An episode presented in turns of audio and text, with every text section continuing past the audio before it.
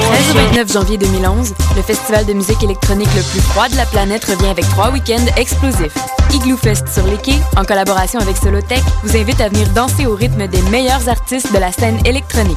Pour sa cinquième édition, Igloo Fest reçoit Stanton Warriors, Roundtable Nights, Guillaume de Coutu-Dumont, Baoli, Isolé, Iconica et plusieurs autres. Igloo passe en prévente dès maintenant. Visitez le www.igloofest.ca pour tous les détails. C'est un rendez-vous en janvier sur les quais du Vieux-Port. Igloo Fest, les soirées les moins hautes en ville.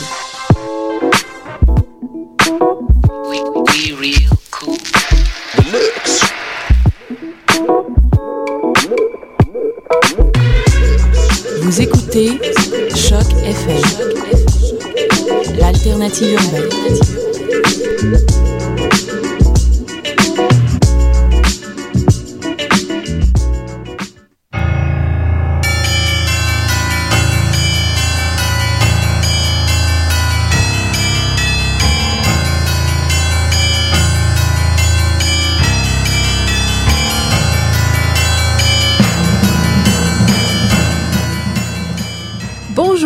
Nous revoilà sur Choc FM pour Mission Encre Noire. C'est le chapitre 13 du tome 2, c'est-à-dire la deuxième saison. On est mardi 18 janvier. Salut Eric. Salut Hélène.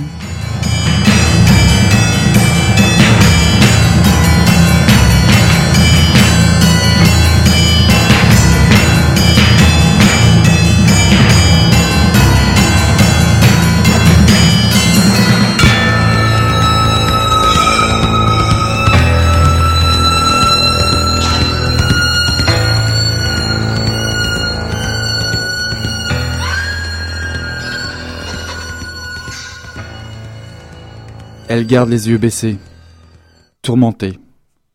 Ses longs cheveux retombant de chaque côté de son visage, puis elle redresse la tête et te demande à nouveau si tu vas venir demain. Tu termines ton verre d'un trait et le remplis à nouveau. Ce changement de sujet te rend bourru, tu grommelles, que tu ne crois pas, tu ne crois pas, tu fais mine de te lever pour partir, mais elle indique la télé du doigt où un film de Hitchcock commence. Elle dit qu'elle adore ces vieux trucs, elle t'invite à rester pour regarder avec elle, elle insiste, ses grands yeux, son sourire doux et triste. Et toi, tu la regardes. Tu conserves ton air rancunier, et pourtant tu te rassois. Et pendant une demi-heure, vous regardez le film en silence. Tu bois seul. Ton regard est lointain, peu attentif au film, et parfois tes yeux scintillent de rage et parfois ils s'emplissent d'une infinie détresse, et parfois ils sombrent dans l'abîme, puis tu finis par te rendre compte que Mélanie s'est endormie. Tu te lèves, tu l'observes longuement, ton regard admire son corps, ses jambes bien moulées dans son jean, son visage joli mais triste même dans le sommeil, puis tu finis par marcher vers la porte, la bouteille à moitié vide en main, ton appartement ton divan, seul. Tu bois le reste de la bouteille, puis tu ne fais rien un moment. Alors tu enfiles ton manteau, glisses le revolver sous ton pantalon, sors, marche jusqu'au losange, une heure trente du matin, deux clients seulement. Deux hommes qui parlent à une table, Guylaine a été remplacée par un barman au visage stupide et antipathique. Brève déception sur ton visage. Tu vas t'asseoir seul à une table. Six bières. Deux heures quarante-cinq. Il ne reste que toi dans le bar. Le barman lit une revue de jeux vidéo. Tu joues avec le revolver une ou deux fois sous ton manteau, mais tu ne le sors pas. Tu regardes dehors par la fenêtre. Tout à coup tes yeux s'emplissent de larmes, et tu te mords les lèvres pour ne pas pleurer et tu frappes sur la table pour ne pas pleurer et tu grinces des dents pour ne pas pleurer. Et lorsque le barman te lance mollement que c'est le last call, tu te lèves, tu payes, tu sors du bar, tu chancelles dans la rue, tu stoppes, tu sors le revolver, un piéton là-bas plus loin, tu ouvres le barillet qui renferme deux balles, fais tourner le barillet, referme le, barillet, puis lève l'arme vers, le piéton, tu le pointes longuement, et lui marche sans se douter de rien, traverse une intersection, disparaît, puis une voiture passe, tu la vises aussi, jusqu'à ce qu'elle soit trop loin, puis tu vises une fenêtre, puis finalement le ciel, le le poing très longuement, tandis qu'un gémissement brisé à peine audible s'écoule de tes lèvres, telle une morve impossible à contenir. Puis, tu rabaisses ton arme, puis, tu marches vers ton immeuble, puis, tu montes, tu entres, te couches dans ton lit, tout habillé, face tournée vers le plafond. Alors, euh, on vient d'entendre un extrait de Contre Dieu de Patrick Sénécal. C'est paru aux éditions Coup de tête et c'est sorti en novembre 2010. Alors, euh, je te laisse euh, présenter ce petit livre étonnant.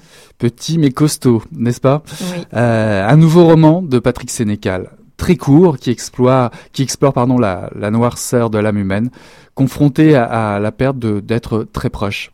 C'est euh, l'histoire d'un homme ordinaire qui voit sa vie basculer lorsque sa femme et ses deux jeunes enfants périssent dans un grave accident de voiture. Euh, évidemment incompréhensible, comment comprendre l'ampleur de la peine, euh, l'immense douleur qui se, qui se mue en rage euh, contre l'injustice de, de, la situation.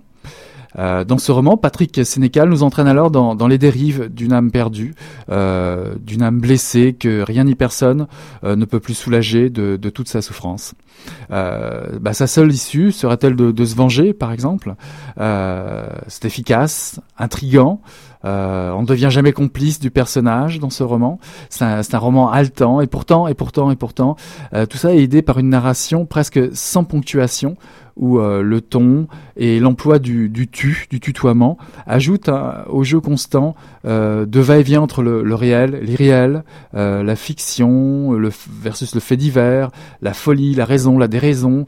le tout est emballé dans un mouvement perpétuel du récit qui nous enferme dans un univers quasi, quasi autistique, quasi autistique de, de la haine d'un homme qui réclame vengeance. Donc c'est une sorte de, on va dire, de déclaration de guerre, un, un, espèce de pamphlet humain contre l'insondable, de l'extrême souffrance euh, face, euh, face à la mort et l'injustice de la condition euh, humaine. Patrick Sénécal contrôle très bien son texte, son art, et nous, nous met en face d'un personnage impuissant, ébranlé, qui s'en relâche, euh, tente d'en découdre jusqu'à bah, jusqu'à épuisement finalement, car il faut il faut taire la pensée devant un événement comme ça, euh, ne pas toucher à sa propre souffrance, surtout ne pas toucher à sa propre souffrance. Donc c'est un livre coup de poing, très dense, qui, qui va vous fasciner jusqu'au bout. Il vous sera même difficile d'en émerger, tu, tu, tu, peux bien le, con, le confirmer. Puis ouais, ça se passera vrai. ça se passera pas non plus sans un frisson. On est on est chez Sénécal. Et euh, d'ailleurs je pense que c'est l'un des meilleurs textes de Patrick Sénécal, un portrait très crédible et réussi de la, de la désillusion humaine. C'est paru euh, chez Coup de tête, un sacré coup de foudre chez Coup de tête. Oui, alors moi ce que ce que je veux peut-être ajouter, c'est que effectivement, euh, je pense qu'il y a il y a trois choses dans les intentions de l'auteur. Euh, c'est un livre très nihiliste euh, qui raconte une dérive sans tenant ni aboutissant, sans tenant ni aboutissement, euh, sans but finalement. Je dirais pas vraiment comme toi que c'est une vengeance. Justement, moi je trouve qu'il n'y a pas vraiment de de sentiments d'accroche vers vers le réel, de, de vengeance. C'est c'est plutôt l'indifférence. En tant qu'au niveau des, intentions en tant qu'auteur, euh, on peut se demander si euh, Patrick Sénécal euh, a fait ça dans un but de catharsis finalement, une façon pour un auteur de tenir à distance une angoisse, une façon de se protéger de ce qu'il pourrait advenir, du monstre qu'il pourrait devenir si un tel drame lui arrivait. En tout cas, je fais cette hypothèse, ce n'est qu'une hypothèse. Bien sûr. Ça, c'est en tant qu'auteur, euh, d'un point de vue personnel. Et puis en tant qu'auteur, euh, au point de vue de son statut, effectivement, euh, moi, je n'ai pas lu d'autres textes de Patrick Sénécal, mais d'après toutes les critiques et d'après euh, pas mal de gens avec qui j'ai discuté qui en ont lu, c'est un vrai changement en fait de niveau dans, dans, son écriture, une vraie orientation de son œuvre, en tout cas une œuvre, un peu, enfin un livre un peu à part de tout ce qu'il a fait jusque-là. Euh, il demande à son lectorat fidèle ou bien de progresser. C'est pas du tout un livre pour adolescents, si on peut dire. Ce n'est pas de l'horreur pure. Euh, ça peut sembler courageux, ou bien il veut toucher un autre public en faisant quelque chose de complètement différent. En tout cas, c'est une vraie évolution dans ouais. son travail. Ouais, moi j'ai trouvé aussi qu'il avait exploré une autre, d'autres techniques techniques narratives pour mettre, pour challenger un peu ses lecteurs. Effectivement, je suis assez d'accord avec toi. Ça ressemble. Moi, j'ai lu d'autres livres de, de Sénécal et je trouve qu'effectivement, il se repositionne un petit peu. Il y a comme une déclaration d'intention finalement à la, à, la société un peu sceptisée d'aujourd'hui. Il va chercher vraiment très très loin dans, dans le cruel, l'absurde, le palpitant, mais on reste on reste quand même assez euh, choqué pendant pendant cette lecture. Vas-y. Moi, je voulais revenir sur euh, sur la dérive nihiliste parce que euh, c'est un espèce de deuil impossible. Puis le livre se pose contre Dieu, mais il se pose aussi contre la morale et le politiquement correct. Exact. Pour moi, c'est vraiment la morale populaire qui dit communément qu'on peut se remettre de tout, même du pire, avec du temps, un peu de volonté, éventuellement du soutien, que tout ce qui ne tue pas rend plus fort hein, ou plus humain. On entend souvent ça que, que le deuil est possible, souhaitable. Certains meurent euh, de douleur, mais les autres vont s'en sortir et seraient plus forts. Eh bien, que, ouais, puisque j'ai trouvé. Sénécal dit le contraire. Ouais, et puis moi je trouve que on est assailli de questions pendant tout le livre, mais l'art de Sénécal sur ce livre-là, c'est que vous ne trouverez jamais le temps d'y répondre à toutes ces questions, même pas avant la fin. Il va vous confronter à, à des, aux pulsions de mort, à la condition tragique de l'homme. Elle renvoie à l'impossibilité peut-être de, l'amour, des sentiments de, de, ce personnage qui s'enfonce de plus en plus. Mais on reste quand même euh, chez coup de tête et il y a toujours la petite pirouette de Sénécal sur la fin, euh, qui a, dont on, va pas vous la révéler évidemment, mais on en a beaucoup parlé de cette fin. Et, euh, et je trouve qu'on est quand même chez coup de tête et on reste sur un objet, un objet littéraire vraiment intéressant. Il reste vraiment dans des, des, des, des, des un, je dirais un encadrement bien défini. Euh... Ben, en fait, l'encadrement, c'est ça, c'est que le début, finalement, tu l'as dit, le point de départ, tout le monde en a parlé, un homme qui perd euh, sa famille, et la fin, finalement, euh, qui est dont la clé est déjà donnée dans le titre du livre. C'est comme s'il disait, bon, voilà le début, voilà la fin, vous l'avez d'emblée. Ce que je vais vous raconter, c'est pas ça, ça n'a pas d'intérêt. Finalement, on s'en fiche du début, de la fin. Ce qui se passe, ce qui est l'intérêt du livre, c'est ce qui se passe entre les deux. C'est cette espèce de dérive, d'indifférence à tout d'un homme qui va comme ça se heurter à tous les murs de l'existence, et puis dont les finalement qui met tous ses actes sur le même plan, du, du plus euh, de, du détail quand il boit une bière au, plus ignoble et qui porte jamais. Et d'ailleurs, le lecteur n'a jamais non plus la conséquence de ses actes. Euh, finalement, on ne sait pas ce qu'il advient des, comme résultat euh, de ce que fait cet homme. Mais en tout cas, un bon défi d'écriture. Un bon. Il faut préciser aussi que c'est un très très bon défi d'écriture pour pour Sénécal et euh, un très très et un marque. Il marque vraiment le coup avec ce texte, je trouve. non seulement lui-même, mais les éditions Coup de tête marquent vraiment d'une pierre cette parution là, cette édition là avec un livre comme, un livre comme ça. Oui, le lecteur reste assez époustouflé. Exact. On se fait une pause musicale, je oui, crois. Je vous emmène chez Catherine Sainte Vierge.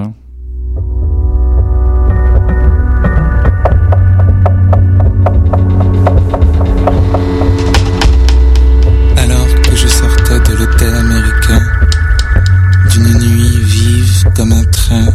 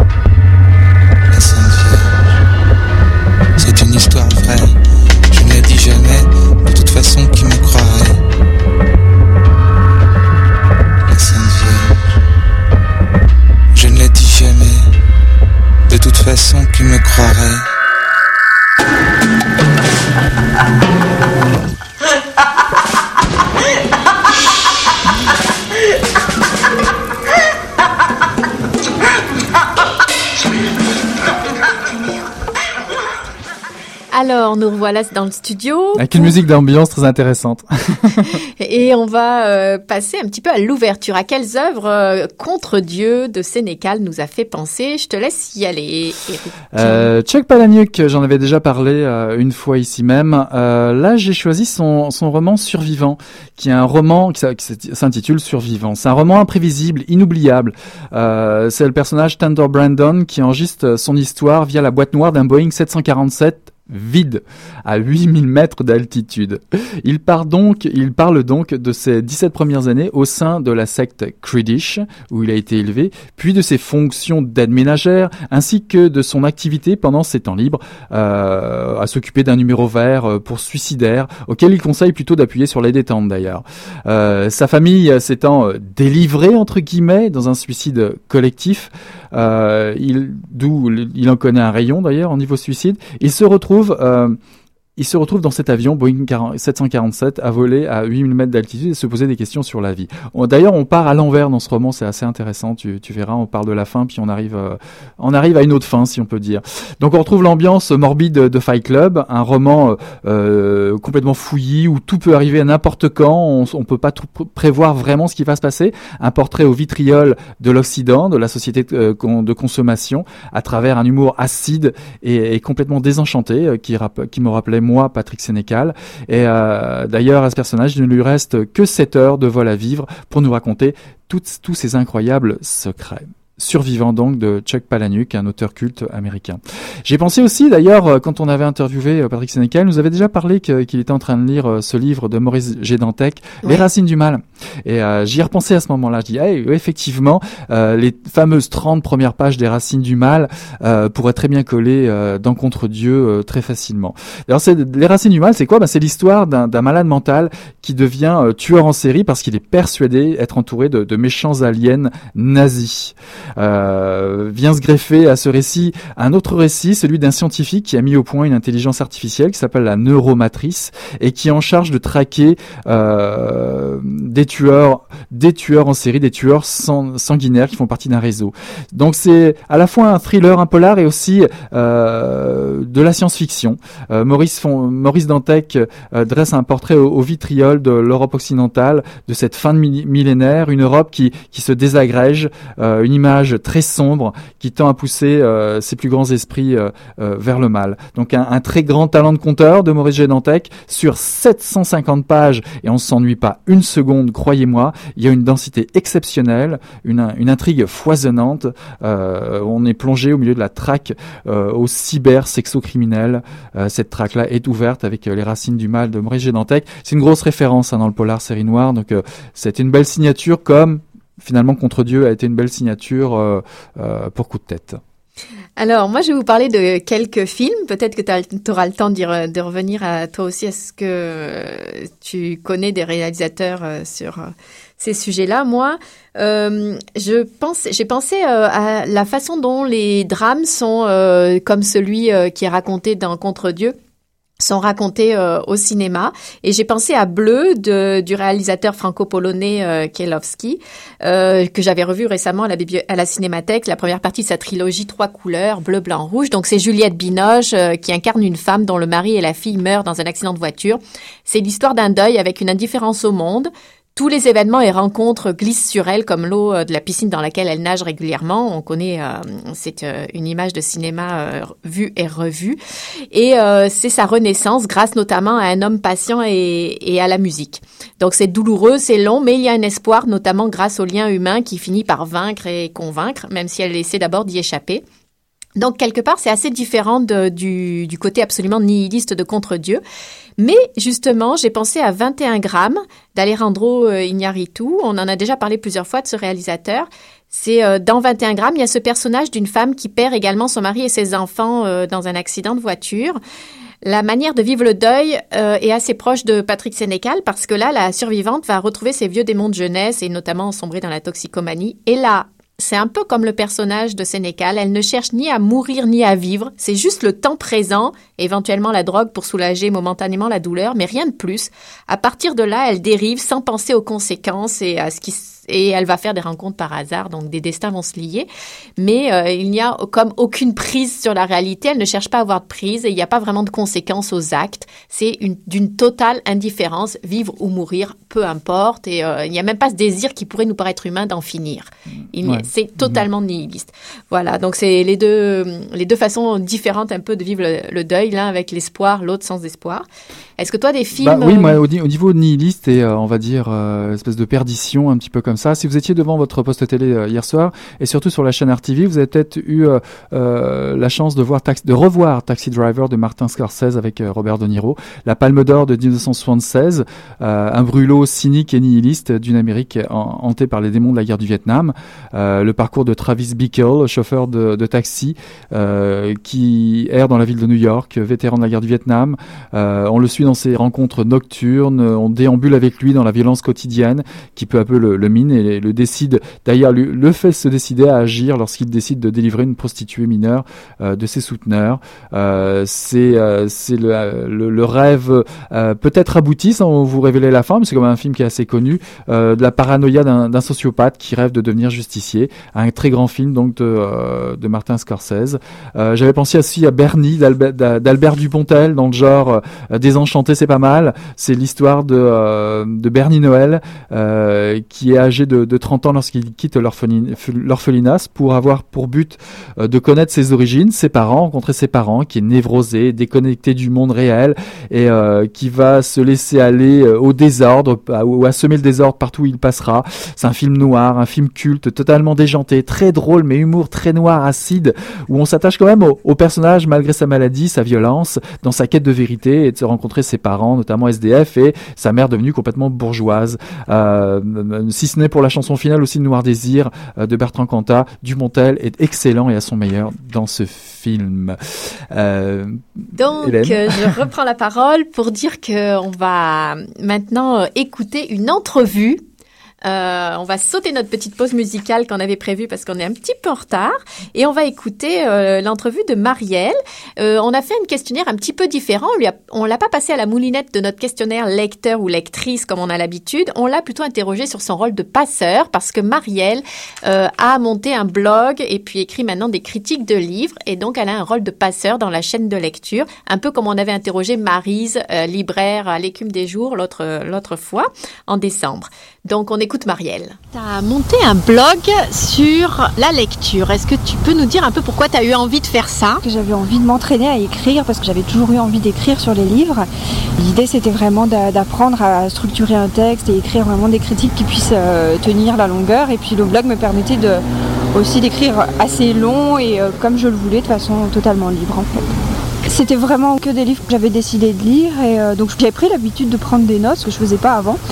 Donc de prendre des notes dans les pages du livre et puis euh, dans un carnet et puis d'apprendre à structurer aussi. je pense que ça aide aussi à penser mieux sur les livres à force d'écrire aussi. Depuis, il s'est passé beaucoup de choses, mais entre autres, tu écris des critiques de livres pour la presse, c'est ça? Ce sont des petites critiques sur, euh, sur des livres donc euh, qu'on reçoit. Et, Comment tu vois ton rôle dans la chaîne de lecture finalement? globalement, je pense plus gros rôle, c'est quand je parle à mes amis aussi. Euh, c'est pas seulement les choses que, je peux écrire, puisque c'est pas très fréquent. C'est d'en parler à mes amis, vraiment d'essayer de les inciter à lire, des gens qui viennent chez moi, qui regardent mes livres, et d'en parler pour qu'ils aient envie de lire en fait. Mais et quand tu écris les textes, euh, même s'ils sont petits, courts, est-ce que c'est ça ton but C'est de donner envie de lire ou euh... Ouais, de donner envie de lire et puis euh, de, bah, de partager des réflexions aussi, je pense, de ne pas garder ces petites réflexions pour soi parce que c'est un petit peu frustrant quand on lit dans son coin de ne pas pouvoir partager en fait. C'est quoi pour toi le livre idéal à critiquer?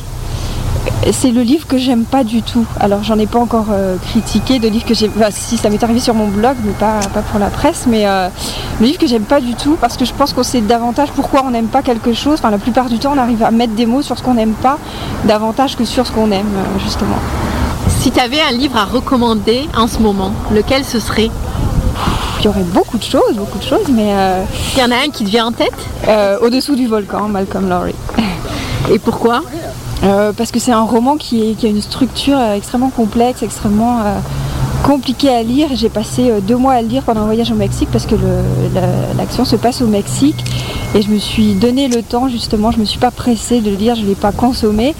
Et je pense que c'est un livre qui mérite vraiment qu'on prenne le temps et euh, qui raconte une histoire d'amour et euh, plein d'autres choses. Donc c'est un peu difficile de résumer mais qui vaut vraiment par sa structure, parce qu'on est dans la tête des personnages et qui est extrêmement impressionnant de ce côté-là. Est-ce qu'il y a un livre que tu as détesté, critiquer Non, non, jamais, non. Est-ce que c'est difficile de lire des livres par obligation parce qu'on doit les critiquer? Euh, bah oui, je pouvais penser ça avant, mais justement, je pense que c'est une façon de découvrir des choses qu'on n'aurait pas lues et puis euh, bah peut-être même si on n'apprécie pas, en tout cas on sait que ça existe et puis ça permet d'avoir une idée de, ce qui se fait, surtout en littérature contemporaine, de ce qui paraît autour de soi, parce que c'est quand même euh, intéressant de regarder les livres euh, qui paraissent, enfin, qui sont écrits autour de nous ou bien dans d'autres pays, mais en tout cas actuellement, moi c'est ça qui m'intéresse. Finalement de sortir un peu de ce que tu lirais spontanément. C'est ça, ouais, ouais, de faire des découvertes et puis euh, parfois des belles découvertes justement. Est-ce que tu lis beaucoup en dehors de ce que tu es obligé de lire euh, Eh bien là, pas vraiment, parce que j'ai un cours à l'université aussi en plus de ça. Donc euh, je lis le dernier Welbeck, mais il est allé sur euh, trois semaines là et ça commence à faire beaucoup. Dans quelle université Quel cours C'est un séminaire sur Roland Barthes à la maîtrise d'études littéraires de l'UQAM. Et est-ce que tu supportes d'une façon générale encore les livres en dehors de ton travail ou finalement t'en as marre euh, Est-ce que tu regrettes de ne pas avoir plus de temps de lire bah, C'est toujours un désir quand on, est, quand on a des lectures obligatoires, on voit la liberté comme quelque chose d'extraordinaire, mais, euh, mais j'aime bien aussi l'idée d'avoir des lectures obligatoires en fait. Alors voilà, c'était Marielle qu'on avait interrogée devant euh, le Dieu du ciel. Encore une fois, décidément. Mais nous, on aime bien vous faire des chroniques des livres qu'on a vraiment aimés euh, la plupart du temps, euh, en général, et vous faire partager nos goûts et vous donner l'envie d'aller y voir un petit peu plus loin. Nous aussi, nous sommes des passeurs. Exactement.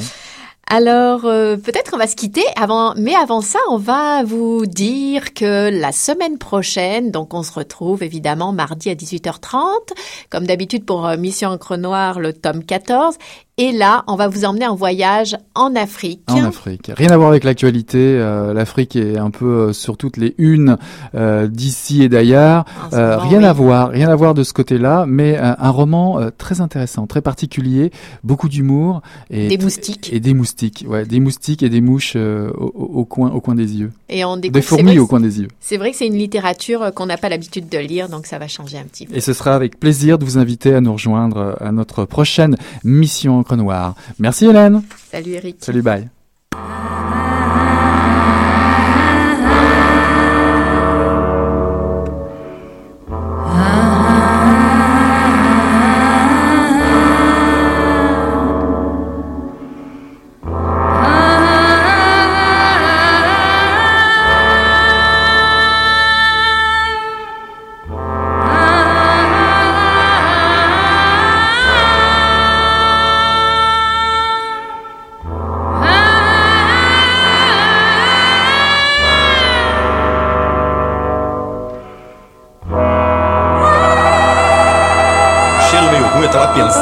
Coisa e fedeu as coisas. Mas o negócio tava bom, bicho. O negócio tava bom, só quando ele tava tão entupido. Gostoso! Quem diria, hein? Greta Garbo acabou de irajar, hein? É, mas eu tava falando pra você, né? Depois que eu passei a me sentir, aí o negócio ficou diferente.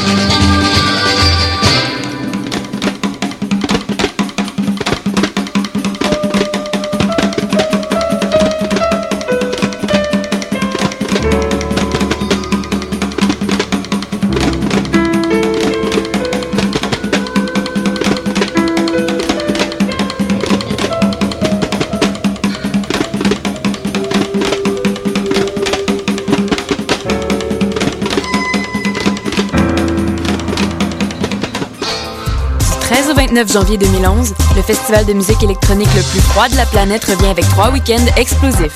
Igloo Fest sur les quais, en collaboration avec Solotech, vous invite à venir danser au rythme des meilleurs artistes de la scène électronique. Pour sa cinquième édition, Igloo Fest reçoit Stanton Warriors, Roundtable Nights, Guillaume de Coutu-Dumont, Baoli, Isolé, Ikonika et plusieurs autres. Igloo passe en prévente dès maintenant. Visitez le www.igloofest.ca pour tous les détails. C'est un rendez-vous en janvier sur les quais du Vieux-Port. Igloo Fest, les soirées les moins hautes en ville.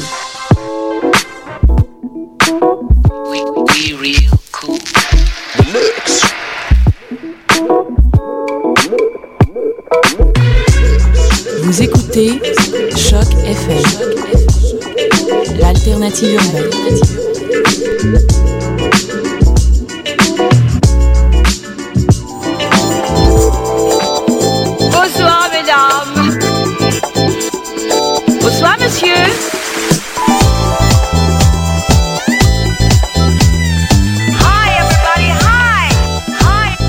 Bonsoir et bienvenue à La Passerelle. Ce soir à l'émission, nous recevons en Ali Gibson, la designer de Birth of North America, également en direction Londres avec l'exposition Drawing